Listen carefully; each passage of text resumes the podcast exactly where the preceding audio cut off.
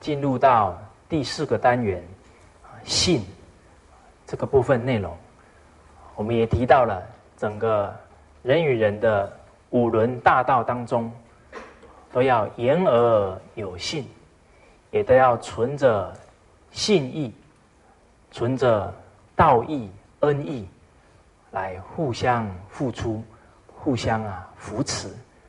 那人与人的关系啊，就会非常和乐，非常圆满。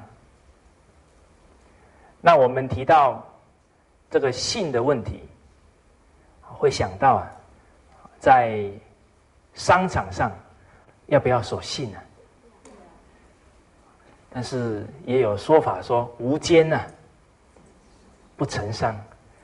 所以在目前这个时代啊。似是而非的观念呢，太多啊！我们确确实实啊，要会判断。比方说，有一句话说：“人不为己啊，天诛地灭。”这句话谁讲的？找不出来的。请问他为什么讲这句话？太自私了哈！很可能是自己啊。给自己找台阶下，所以这样的态度啊不好。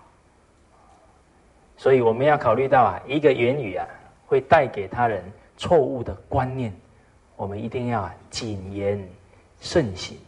所以，当我们不确定我们的话是正确的，绝对不能啊乱传。知未地啊，勿轻传。所以在商业，我们也有遇到啊，家长说：“你把孩子教的这么诚信啊，那他以后到商业怎么办？”那我们会跟他说啊：“那你儿子一定当总裁。假如每一个人都不守信，只有他守信，那大家要跟谁做生意啊？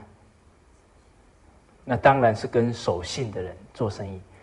所以无奸不成商是错误的，他能骗得了一次。”骗得了两次，他不可能长久的骗下去。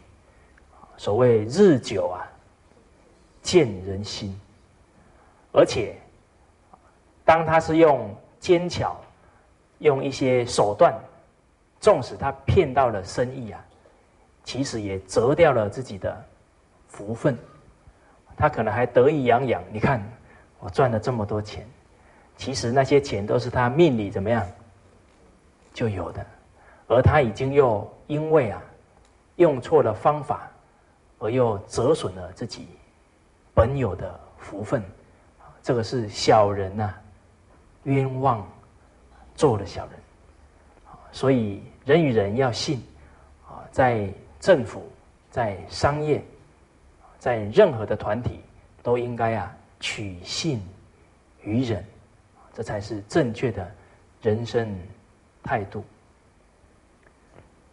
是非疑，勿轻诺；苟轻诺，进退错。我们也提到啊，对于小孩的要求，合理的我们才可以答应呢；不合理的呢，你一定要坚持，不然他要什么你给什么。长助长了他的贪心，他的奢侈奢靡之气，这样就危害甚大了。所以这一点啊，不可以轻诺。那当我们发现小孩有轻诺的现象，我们也要啊给予引导，给予教导。早上也有提到，小孩在答应别人的时候。首先一定要考虑到自己的能力啊，能不能做到？再来是答应别人的事，是不是啊符合？比方说学校的规定，还是有没有符合法律的规定？这个都要从小跟孩子建立这样的态度，他才不会轻诺。那我们成人当中也绝不能轻诺。所以，当别人有求于你，比方说啊，他有急事，有一些紧急状况啊，要有求于你，啊，你也要啊稳下心来，先把他这件事啊听清楚。有时候对方很急啊，他的急又带动了你的心呐，很混乱，很有可能你答应了，到时候啊，事情不如你想象这样。比方说，他只是片面之词，你又没有冷静下来，很可能呢，你答应的事，到时候啊，那个情况不如你预期，你也很难处理。所以缓事啊，急事还要缓办。而且啊，当对方啊要找你帮忙，甚至于是跟你一起去做这一件事，你也要考量第一个。他的能力够不够？第二个，自己的能力够不够？要看看这一件事情，各方的缘分啊，成不成熟？假如不成熟啊，你就很轻率的答应，到时候你会做也不是，啊，不做啊也不是，到时候就会很尴尬。又会产生一些误会，啊，你本来是好心呐，到最后呢，可能会很难呐收拾，所以我们有善心呐，还要用理智啊去判断才行。好，所以是非宜勿轻诺，苟轻诺，进退错。下一句。凡道至，重且疏，勿急急，勿模糊。我们人跟人啊，言谈的互动很多，所以讲话要不要学？要。好，那你有没有学过讲话？没有，要不要上来试试看？好多磨练就好啊，所以。讲话要从小训练，我是没有从小训练，所以因为啊小时候才华比较差，所以从没有参加过什么这个演讲比赛啦、朗诵比赛啊。对我来讲啊，这都是绝缘。结果刚好在大学时候，我的学习的一种心境啊打开了。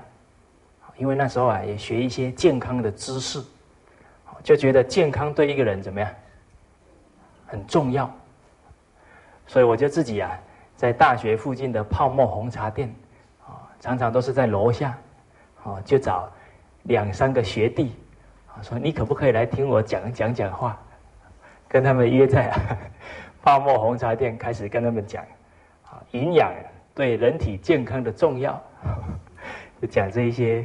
题目啊，比方说人际关系对人的重要，就从两三个开始怎么样练习？后来我要到海口去啊，杨老师也告诉我，一有机会啊，三个两个都怎么样，都去讲。哦，那我就谨遵师命啊，就一一连串呢，一一百多场就这样讲下来。后来讲到一百多场，又到深圳去啊，结果在差不多半年左右啊，就讲了两三百场，然后紧接着呢，我们七月份又开始啊办全国性的演讲，就一直这样啊。训练过来，所以讲话要勿畏难，多讲啊。就熟练。但是讲话也要看我们的存心，最重要是啊，能够利益他人，不然话说多啊，不如少。所以我们在各地开的课啊，我们的中心老师啊，也都会常常让小孩啊有上台讲话的机会，不止训练讲话，还训练他的威仪。要步从容，立端正，揖生圆呐，拜恭敬。所以他们上来讲话啊，自我介绍，然后要讲说：“哎，我上个礼拜呢，在家里有做了什么孝顺父母的事。”因为当每一个人把他所做的讲出来，就可以见人善，即以思齐。诸位朋友，《弟子规》在哪里？在生活之中啊，时时刻刻啊，都用得上。所以他们一上台来，就要开始啊，啊，先一鞠躬，然后呢，再自我介绍，啊，我是某某某。我今年几岁？这个时候啊，你就可以看到他们呢，有时候手怎么样，不听使唤啊，就会这样 动来动去啊。还有呢，这个嘴巴有时候呢就讲不清楚啊。当孩子讲不清楚怎么办？你要给他空间，来，再来一次，一次一次给他磨啊，磨到他会啊，这样胆识啊。胆量就怎么样？训练出来，所以他讲话的声调，勿急急，勿模糊。那之前的《弟子规》的部分呢，也讲到很多有关讲话的态度跟方法，还有哪几句啊？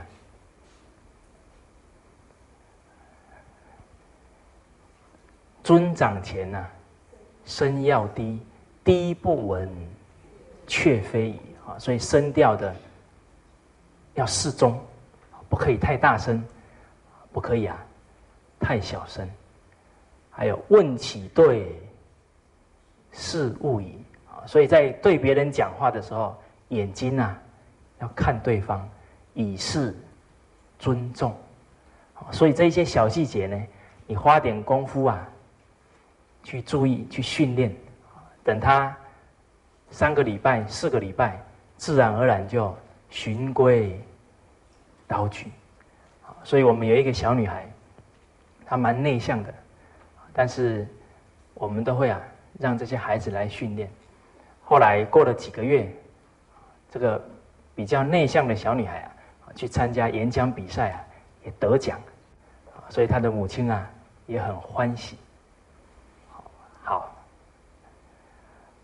那假如你的孩子啊比较不敢讲话，你也可以在家里呢自己办，爸爸先来示范一下，啊，让儿子跟你啊一起来训练，啊，他一定会做的怎么样？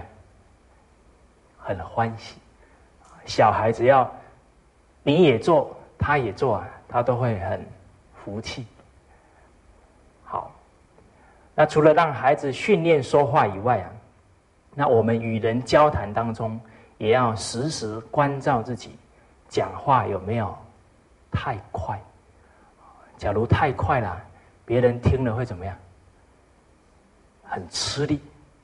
假如他又有心脏病呢，就比较危险。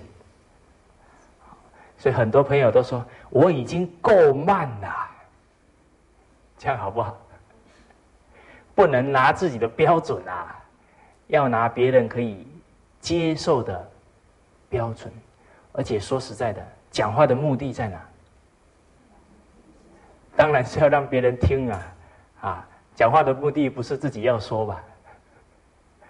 好，那比方说，我们跟同事、跟上司在通电话，可能提到的是一些公事。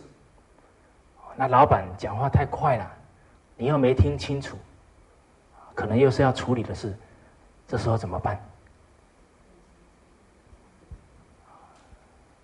这个时候呢，我们可以跟啊上司讲，哎，假如还不是很熟的话哈，那就不要直接又说，哎，你怎么讲这么快啊？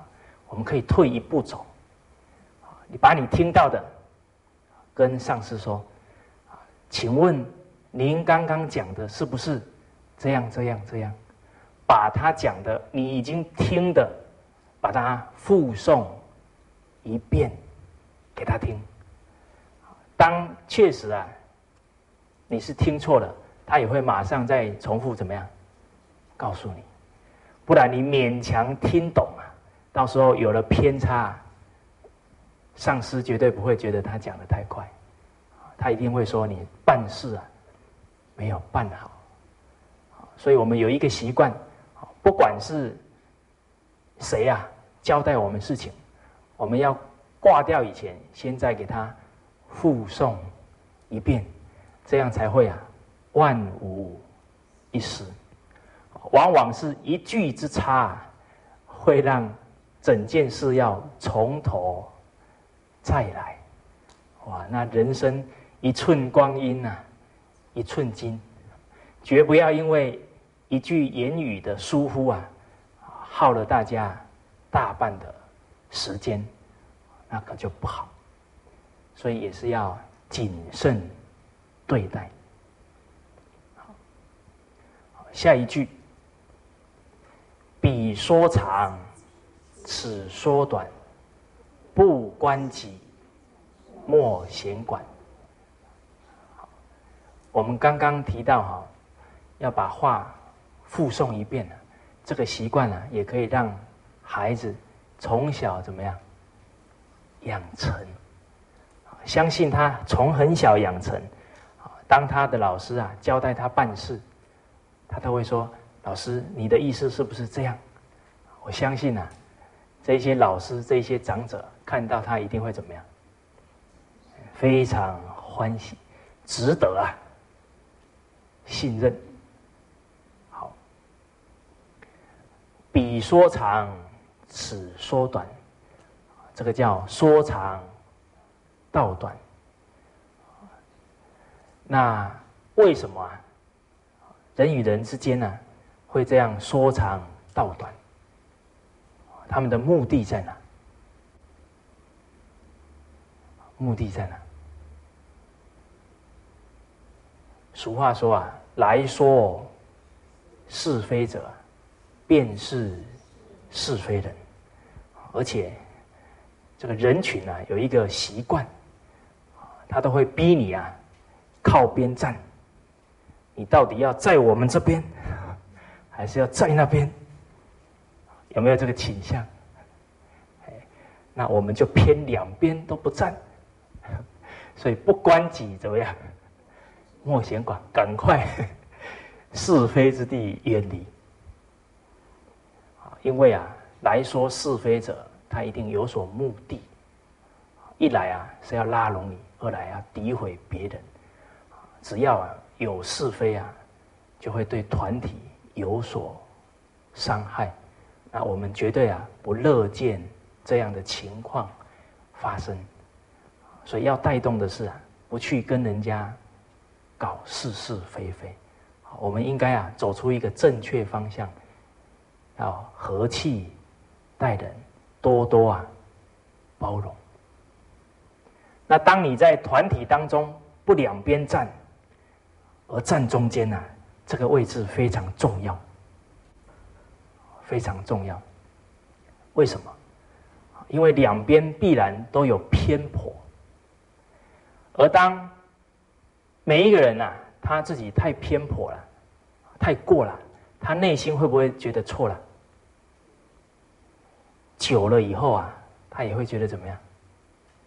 自己啊有错误，或者心理上啊，他就会想啊，去找人啊谈一谈，谈一谈啊。比方说啊，今天某一个主管啊做了一件事啊是做错了，有人就会啊批评过度，有人就会啊一味袒护，有没有这种情况？那两边就闹得不可啊开支，那这个时候我们站中间哈，必有大用。怎么说呢？这个袒护主管的，是不是真正爱主管？感情用事啊，你越袒护他，他可能越看不到这一次他的错误问题在哪，他有可能就跟着你们啊。跟另外一半呢，在那里争斗了，那他就越来越失去人心。那你本来的动机是要为他好，到最后可能怎么样？害了他。所以袒护的这一边，他久了以后啊，也会思考啊。这个时候我们就可以引导他们，真正为他好，绝对不是一味的袒护。好，往往啊，你这么一说呢，因为他已经跟主管也相处一段时间了，他可能又会回馈回来说：“对呀，对呀，我以前呢有一些事劝他呢，他也没听。”后来我们可能进一步跟他讲：“因为啊。”你常能够指出他的缺点，好，慢慢啊，他自己印证以后，他会对你越来啊越信任，所以该劝的啊，绝对不能因为一次两次主管不听，你就不劝。日久啊，见人心，他慢慢啊还是能够转化过来。那另外这一边呢，就是工人之恶啊。勿太严，当失其堪受。当别人有过失的时候，也不要太严苛啊。你要看人家承受不承受得起哈。而且说实在，很多事啊，因为你不是当事人，说不定我们做的时候啊，也有可能犯他同样的过失，所以还是要宽容相待。那这一群他骂的太过，其实他内心也是觉得。怪怪的，当我们呢都没有言语上的争执啊，对他们也是一种牵制力量，所以他们有时候可能会说：“哎呦，你怎么都这么有修养？我们应该啊检讨一下。”所以确实啊，在团体当中，只要我们呢能够啊不搞是非，能够尽心尽力啊做本分。不去做情绪之争，往往啊都可以对团体有一个端正的作用。所以我们不要小看任何一个人，我们自己的力量。这个是讲到了彼说长，此说短，不关己啊，莫闲管。这个莫闲管啊，意思是说，已经是这一些是是非非了，但是假如是公司重要的事情，我们也要积极啊参与才行。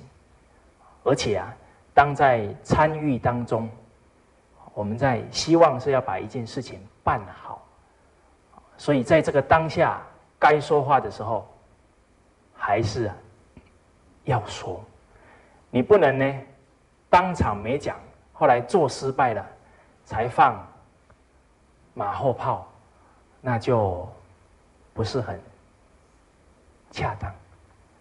所以，当在考会、在开会当中必须有所决策的时候，我们对事啊不对人，好哪一些做的比较不恰当的地方，我们也要指出来。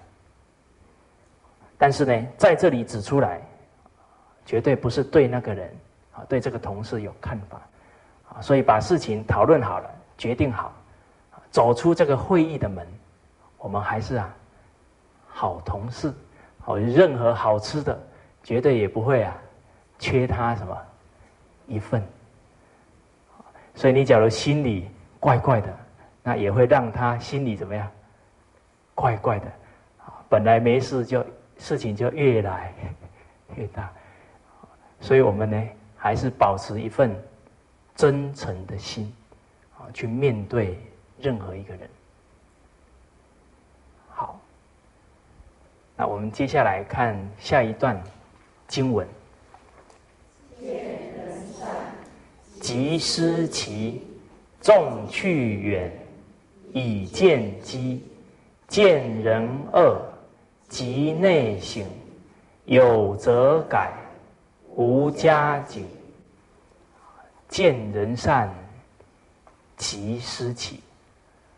所以我们看到善的事情，要主动啊去学习，甚至呀主动去帮忙。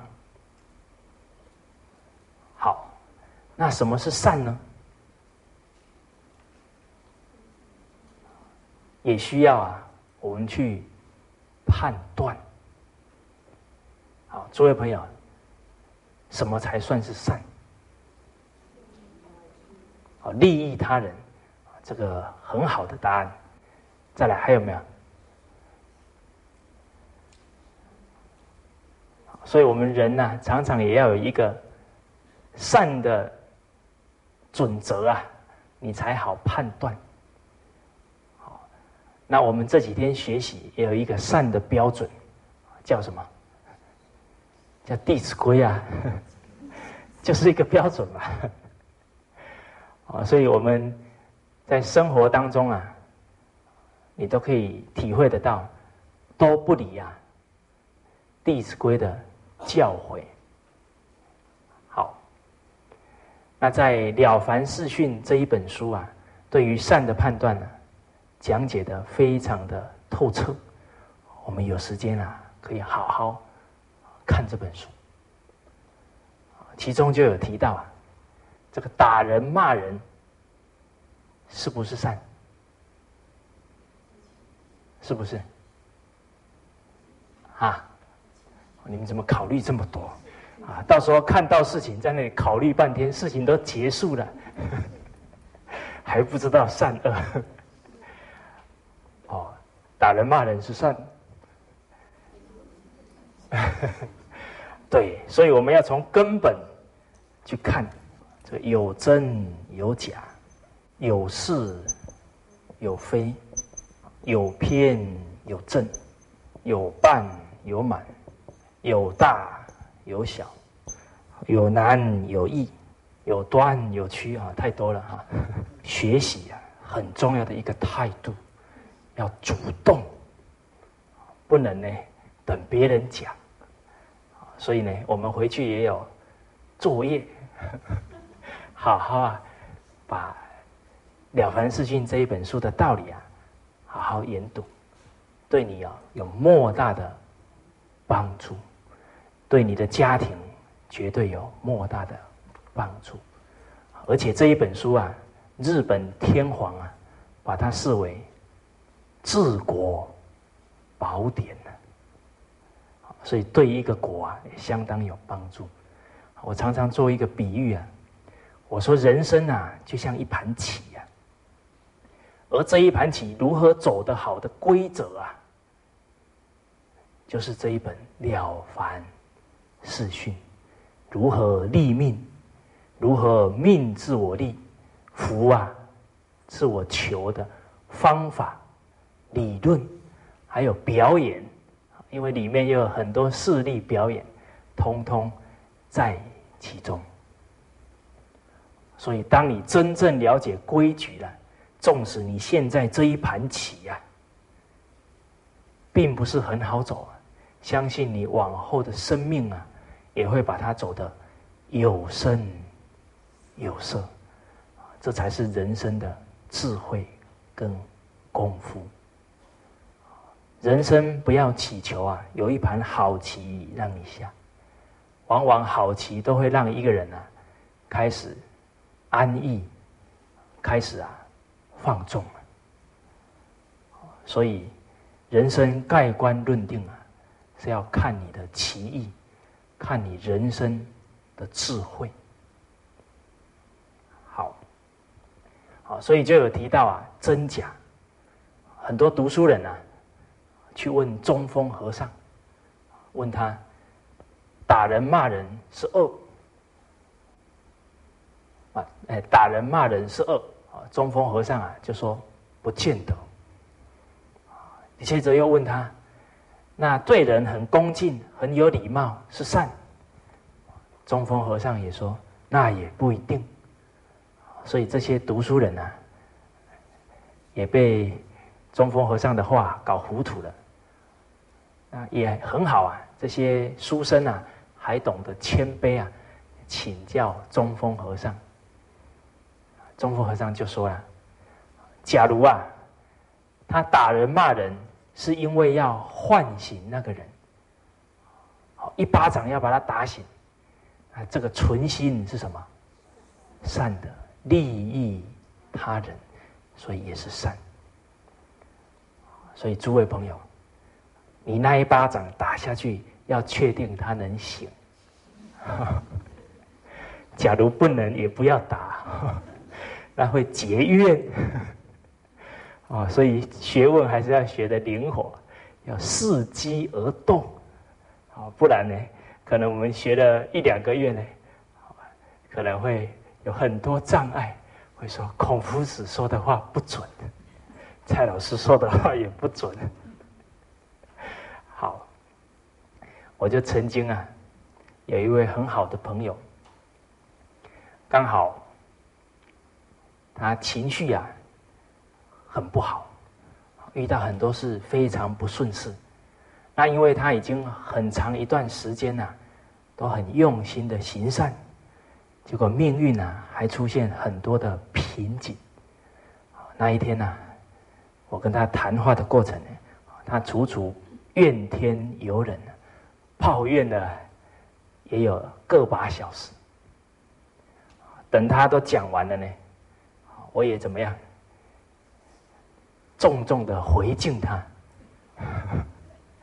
所以救他很多的问题啊，其实啊，当我们行善的时候还有求啊，这个心已经怎么样，不纯啦，所得的福分呢，也都相当有限，然后也进一步啊引导他，这一些结果啊，也都是你有很多。之前错误的因啊，它只是现在慢慢都呈现出来而已。结果呢，我可能也跟他讲了差不多半个小时，他一句话也没说，头都低低的。后来他回去，隔天早上啊，一大早就给我打电话，接起来之后呢，我这个朋友就说，他说他活了三十多年了。昨天接了一个最好的生日礼物啊！哦，我在电话那头觉得非常怎么样？愧疚啊！昨天人家生日的，我还痛痛的骂了他一顿，很过意不去。啊，当我的朋友啊感谢我的时候，我确确实实对他升起很高的敬意啊！不简单的，面对这么严厉的批评，他可以当下好好在反省自己。相信有这个态度啊，人生不怕从逆啊转顺，绝对可以办得到。所以我这个朋友啊，后来也很多的考试啊都顺利考上。现在也在学校里面呢教书，也教的非常之好，而且啊，他还把在补习班里面读书的很多经验呢，都到补习班去跟后面好几届的朋友啊，这一些学弟妹啊，都跟他们做经验交流，而因为他都是对众人啊付出，所以福报啊。现前的特别的快，所以这个是要你要确定哈，这一巴掌打下去会醒，好，所以我是很了理解到啊，他很信任我，他确定啊，我绝对不会啊害他，也绝对啊是为他着想，好，那假如打下去不能醒。可能就会结冤仇，这个我们常常啊，去这个拿捏这个分寸。再来，读书人也提到啊，对人很有礼貌、很恭敬啊，是善。那中峰和尚就说了，假如他的目的啊，是为了升官、发财，都为了自己的私欲啊。他对人的礼敬啊，也是虚伪的，所以也不是善。从中峰和尚的教诲啊，我们可以了解真善跟假善从哪里判断？哦，从他的存心，一念自私自利啊，纵使再有礼貌，也是恶。一念啊利益众人，纵使是啊打人骂人，也是什么？也是善的。都要从他的存心呐去判断。那第二个啊，我们可以从啊是跟非啊去判断。古代在孔子孔子时代，孔子有两个学生，一个叫子贡，一个叫子路。那子贡啊，因为他是大商人。所以呢，常常啊，到其他的国家去做生意。那鲁国刚好有一个法律规定，就是啊，只要你在其他的国家发现我们鲁国人被卖到其他国家当奴隶，这个时候啊，你可以花花钱呢，把我们的同胞啊赎回来。那国家再以同样的赎金呢，还给你，这个规定好不好？相当之好，啊，带动人民啊，要爱护自己的同胞兄弟。那子路刚好呢，就赎了魂人回来，后来官府要给他钱呢，因为他太有钱了，他说不要了，他就没拿。结果这个消息啊传出去，所有的人民一听到，说：“哇，子路怎么样？好清高哦！你看连钱都不收。”但是啊，同样这件事呢，到了孔孔夫子的耳里啊，夫子啊就跟子贡说：“啊，你这样做啊不恰当。怎么夫子啊？”跟一般人民的看法不一样呢。夫子就分析给子贡听了。我们现在鲁国人啊，穷人占大部分，有钱人占很极少数。假如你今天熟人不拿钱，那其他很穷的人，到了这个其他国家，看到啊自己的国人。他又想到说：“哦，人家子贡都不拿钱，那我赎回去拿钱呢，好像就比他怎么样矮一截了。可是我不拿钱，我可能生活都堪忧啊。所以他救人的时候就会有什么顾虑，会有迟疑。假如一百个人当中有一个因为迟疑没有赎人，那一个人的背后。”可能又是一个家庭，他可能有小孩有妻子啊，所以因为一个人没赎回来，那我们就有什么过失啊？所以啊，夫子就跟子贡说：“你这么做啊，会有流弊问题，就是啊，这个流弊就是往后啊会有不好的影响。”可能就有人啊，因为这样啊，而不能啊回到自己的国家。另外，子路啊，有一天刚好啊，走在路上，遇到一个人掉进了水里面，快要淹死了。子贡非常啊正义，马上就伸手相助啊，就跳到。水里把他救起来，这个人呢，差点就灭顶了，所以呢，非常感谢子路，高兴的呢，把他的牛啊，就牵给子路，说这个牛啊，送给你。子路也很欢喜啊，就把牛啊牵走了。所以一般的人觉得子贡不受赎金啊，是优啊。子路呢做了好事还牵着牛走啊，好像比较略一等。但是孔子看到子路啊，就跟子路说：“你这样做是对的。往后啊，一定有更多的人啊，看到别人为己，都会奋身不顾啊，去救人，因为啊，他们都会体会到善有善报，所以圣人他都会从大的方向去思考问题，而不是在一个点上而已。好，所以是善还是非善，我们还要考虑到往后的影响性。所以当场好像是好的，但是往后的害处很多啊，这种事也不能做。好，当场做的时候可能会有很多人不认同，可是往后会利益相当多人，这种事啊要做。这个是从流弊问题啊来考虑到善，再来。有偏有正，有偏有正，在他们那个时候啊，有一个宰相叫吕文义公。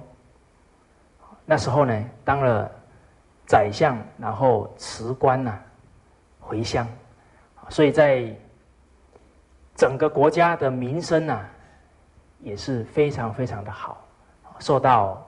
人民的尊重，那刚好在他回乡的路途啊，遇到了一个喝醉酒的人，躺在路中间。那他的这些随从啊，就马上要去呢，把这个喝醉酒的人啊，把他赶到路旁去。那吕文义公啊，因为存心仁厚啊，所以想说啊，我们就绕道好了。不要啊，跟他一般见识。结果后来啊，过没有多久啊，听到了一个讯息，就是这一个啊，挡在他这个宰相回家的路上的醉汉呢，被判了死刑。当吕文义公啊听到这个消息啊，他就想起啊，当初啊，把路都让给他是怎么样？是错的，因为啊，这个人明明知道宰相来了，他连宰相都敢挡啊，胆子大不大？大。之后宰相还绕路走，那看到人他会怎么讲？你看，连宰相都要什么让我三分，那他就会肆无忌惮啊，越来越嚣张，所以之后才犯下。死刑之罪，所以吕文义公啊，才警觉到啊，当初假如把他送去官府啊，给他处罚处罚，可能他会有所警戒，今天就不至于啊，会犯下这么大的错。所以他存心仁厚啊，是正，但是呢，因为啊。姑息了这一个醉汉呢，所以结果呢反而不好。这种情况叫正中偏呐，正中偏了。那另外刚好有一次旱，这个干旱，整个地区啊都缺米粮，那很多的人民呢就开始呢擅自啊抢这些员外的。食物，这员外呢，啊，去报告官府，就官府啊也没管，啊，这个员外很怕他的米粮怎么样，被抢光了，所以马上把他家里面这一些仆人呐组织起来，拿着棍子，开始去啊处罚这一些抢劫的人，所以这些抢劫的人就有所畏惧啊，后来啊。就没有再作乱，所以当初他想到的是自己的米粮啊，哎，之后呢，却让啊这些乱民不敢造次，所以这个叫偏中正，心里确实不是为了社会大众，但是后来啊，却影响了社会大众，这个叫偏中正，啊，所以善也有正。有偏，善也是有半有满。这个半满啊，我们之前课程也有提过。一个女士啊，捐了两文钱，结果住持啊亲自帮她忏悔。后来他入宫富贵，拿了几千两来啊，结果住持呢只派了他的徒弟啊帮他回向，因为这两文钱呐是全心全意。这是满善，后面呢，只是把他富贵当中的一点拿来捐，而且心呢，已经不如第一次那样的恭恭敬敬，所以这个是半善。那我也曾经看过一个报道，一对农夫老夫妇啊，把他一生的积蓄啊，通通捐出来。买了一台救护车，投入啊救人的行业，行列当中，所以这一对老夫妇，他是做到了满善，全心全意。那善呢也有大有小。魏忠达有一次啊，刚好呢在睡觉的时候。被这些阴司啊，把他带到阎罗王那里去。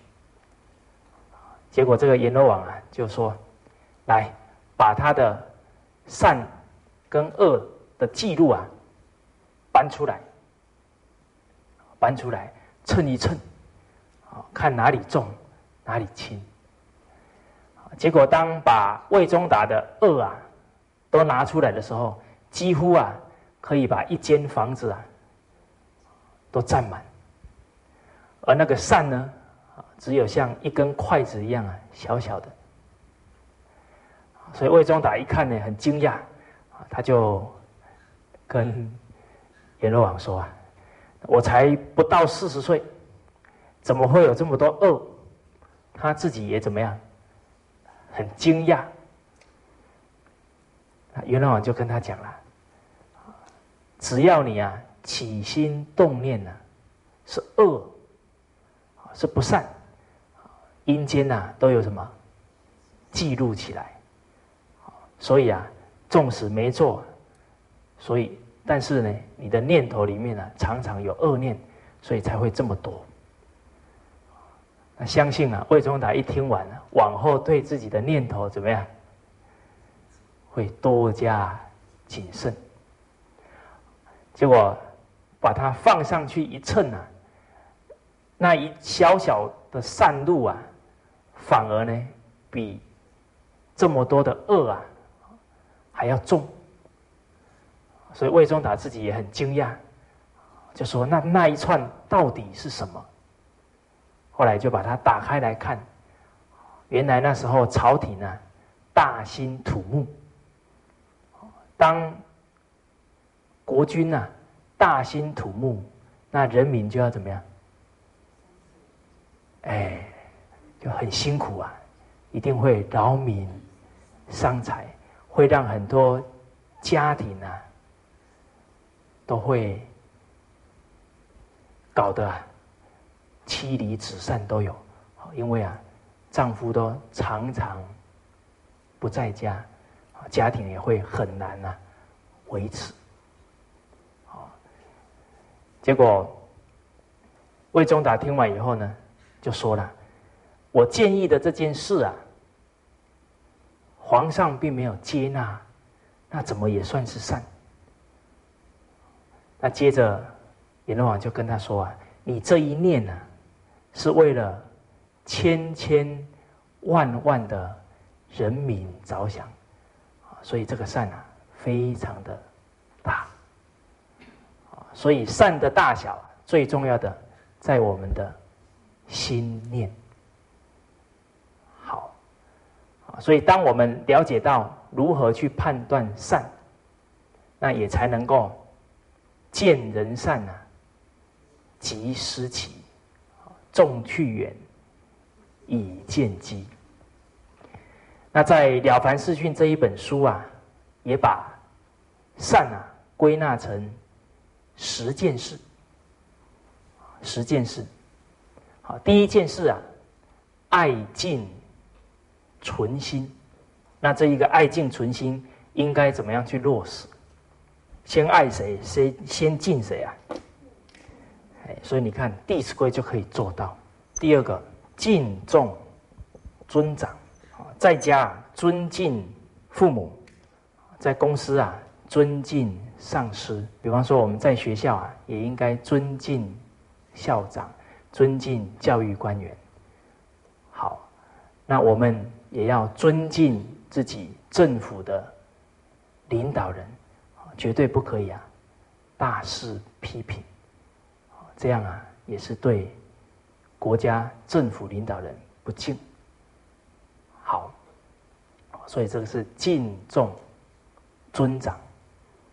再来，与人为善，与人为善，其实啊这样的事啊，我们随手。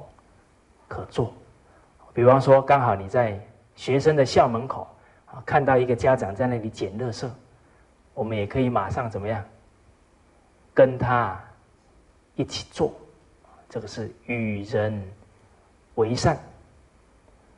再来，劝人为善，怎么劝？我在大学时候啊，曾经听到一句话，觉得很有道理。这个话是说到啊，在成人的世界里面呢，人们不会听你说什么，人们会啊，看你做什么。因为啊，成人比较固执，你用讲的啊，不见得讲得动，他要眼见呢。为凭，不然你只用讲的，他说你你跟我也差不多，你也没资格讲我，所以大半啊都要用声劝，用立身行道去感化。所以在三国时候有一个名名臣啊叫管宁，这个管宁啊在他治理的地区啊。他也管理的很好。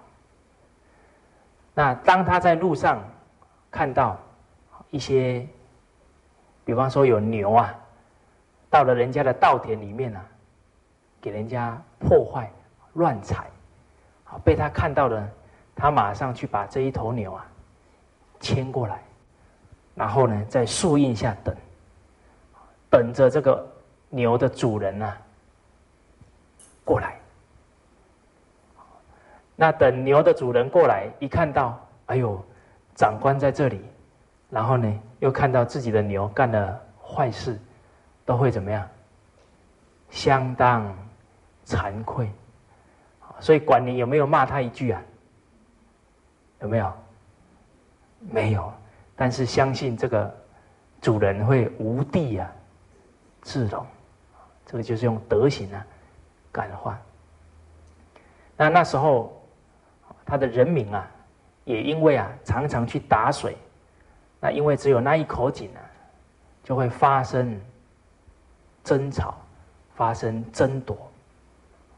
结果管宁呢也没有去教训他们，自己啊去买了很多的桶子，然后很早啊就去打水，啊打好了都放在那里，啊结果这些人民啊本来要。抢着去打水，一看呐，这个长官都已经怎么样，帮他们打好了，马上呢，心生啊，惭愧了，所以这个都是以身呐，去劝告，唤醒他们的羞耻之心，所以劝别人呢，也是高度的智慧。好那这一节课我们先讲到这边，谢谢大家。